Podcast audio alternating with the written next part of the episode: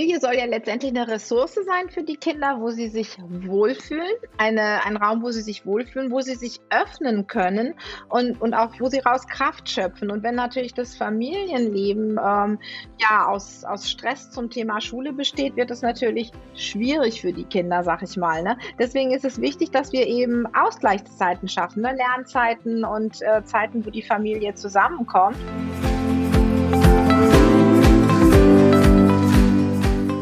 Kurswechsel Kindheit. Dein Podcast für ganzheitliche Bildung und Erziehung mit Andrea Schmalzel und Petra Rodenberg.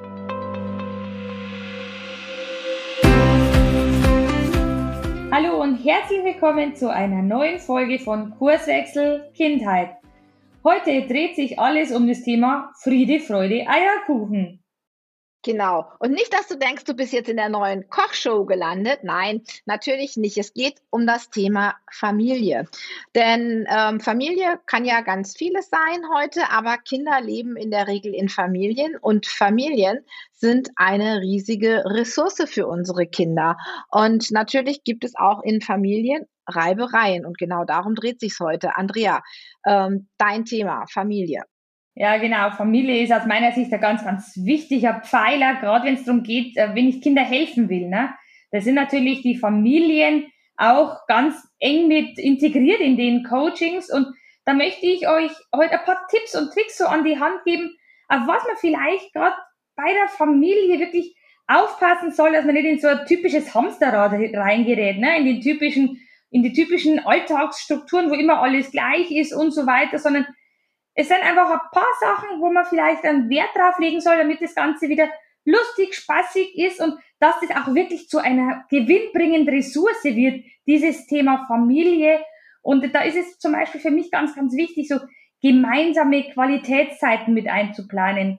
Zeiten, in denen man einfach nur für die Familie Zeit hat. Also weder Handy on ist, noch Laptop on ist, noch man für irgendjemand außerhalb der Familie erreichbar ist. Und so kommt man eigentlich auch wirklich ins, in tolle Gespräche mit den Kindern, mit den Partnern, denn das sind ja alle mit integriert bei der Familie und das darf man nicht vergessen. Es sind nicht nur immer die Kinder im Mittelpunkt, sondern auch der Partner spielt ja da auch eine ganz enorme Rolle und deswegen ist es ganz wichtig, wirklich sich Qualitätszeiten zu planen, damit man in Ruhe über bestimmte Sachen sprechen kann. Denn wenn man entspannt ist, kommt man wirklich auf andere Denkansätze auch wieder und erzählt man einfach viel mehr, was man erlebt hat, ähm, was man so wahrgenommen hat und das sind so Zeiten, so Auszeiten ganz, ganz wichtig und was auch für mich persönlich total wichtig ist, das Lachen. Und häufig wird das Lachen, finde ich, ja, total unterschätzt, ne?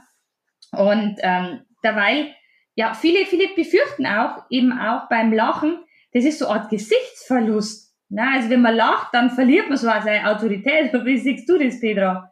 Ja, ich finde ähm, auch, dass es natürlich Lachen äh, gehört wahnsinnig dazu, um einfach auch ein super Gruppengefühl, denn auch eine Familie ist ja irgendwo eine Gruppe zu bekommen. Aber ich fand auch schon ganz spannend, was du gesagt hast vorhin gerade so zum Thema Handy ausschalten und für andere nicht erreichbar sein. Das ist ja etwas, was wir fast wieder lernen müssen, denn es hat sich ja in den 20 Jahren, echt in den letzten 20 Jahren so viel verändert. Also wir sind ja so eine Familie mit Kindern mit riesigem Abstand, so die älteste 31, die jüngste 16 und in den 15 Jahren ist ja unheimlich viel passiert. Als meine großen Kinder klein waren, gab es noch keine Handys in dem Sinne. Das muss man sich mal vorstellen. Das können wir gar nicht mehr so wegdenken. Und deswegen müssen wir diese Qualitätszeit, ne, wie du das gesagt hast, unwahrscheinlich planen. Und ähm, wenn wir die dann aber auch haben, ist es manchmal glaube ich, auch ganz wichtig, dass wir nicht zu hohe Erwartungen daran hängen. So nach dem Motto, doch, jetzt habe ich eine Stunde Qualitätszeit, jetzt muss sie ganz, ganz toll werden, weil was dann passiert ist, dass es auch total schnell in Stress ausartet und diese Qualitätszeit dann die Erwartungen nicht erfüllt, sondern Qualitätszeit kann einfach auch Zeit sein, die wir gemeinsam miteinander haben und wo wir uns vielleicht sogar auch mal ein bisschen miteinander langweilen dürfen. Oder was meinst du?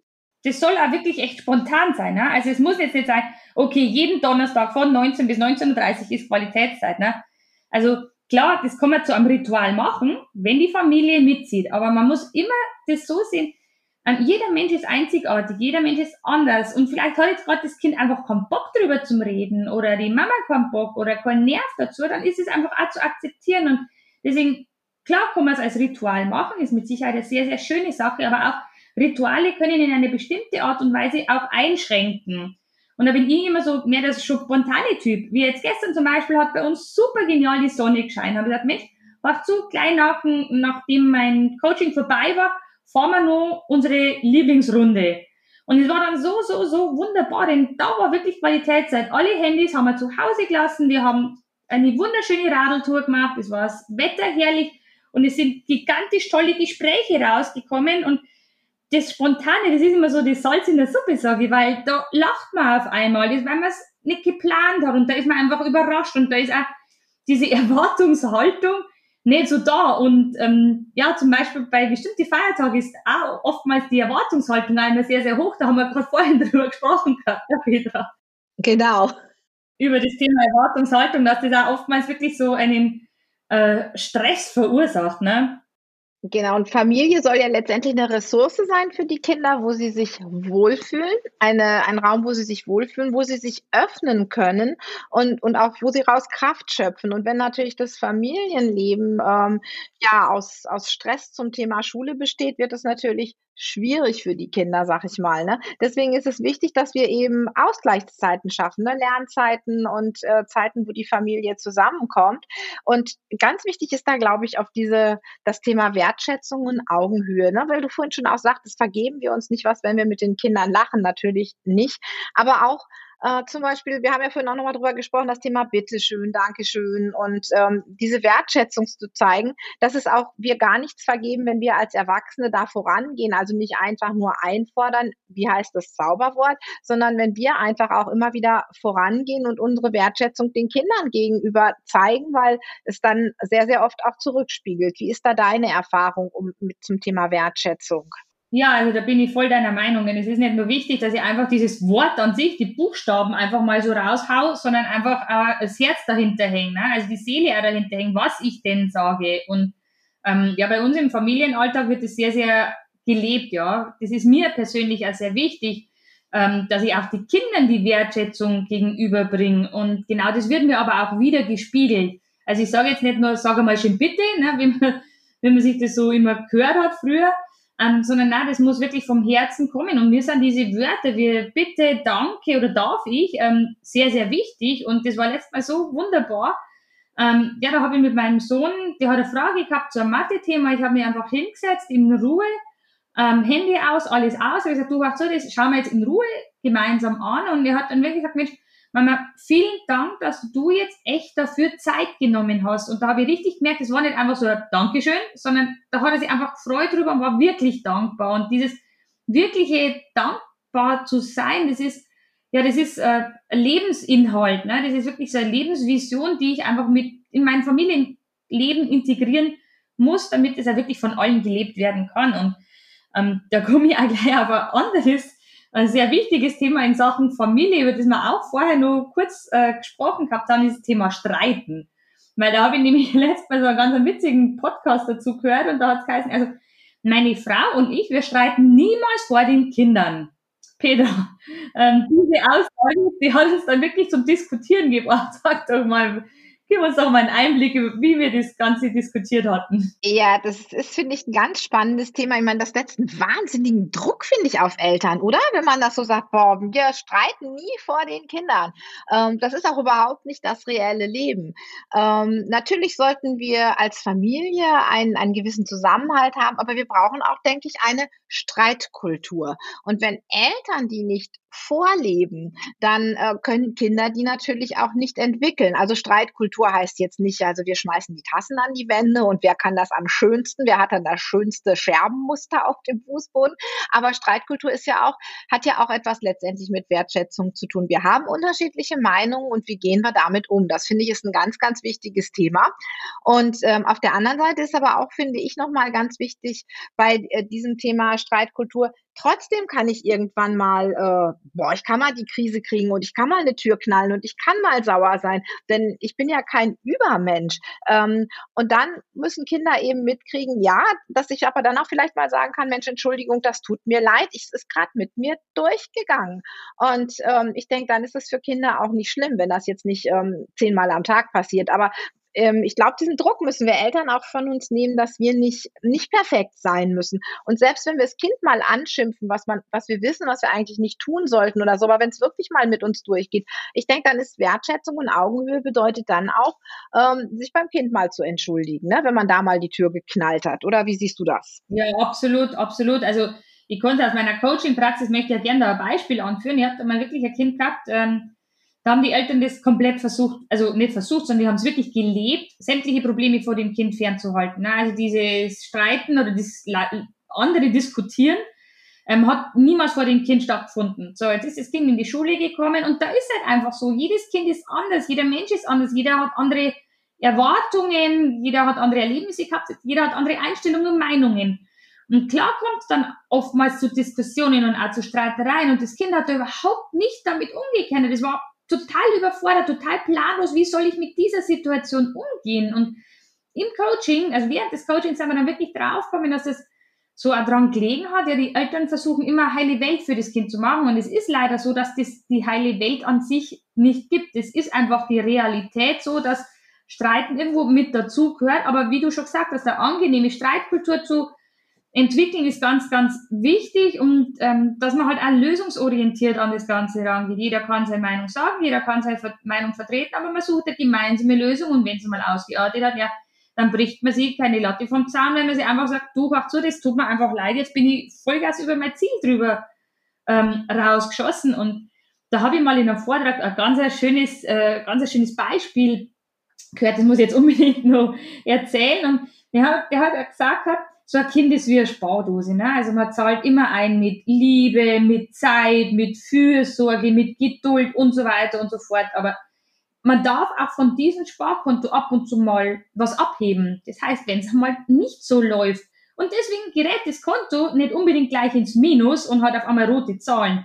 In dem Moment, wo es immer im normalen Bereich bleibt, also in den schwarzen Zahlen, dann ist doch das perfekt, dann passt doch das und das so wird das Kind auch wirklich gewappnet fürs reale Leben und nicht nur für die Seifenblase, indem man es dann versucht zu einzuhüllen.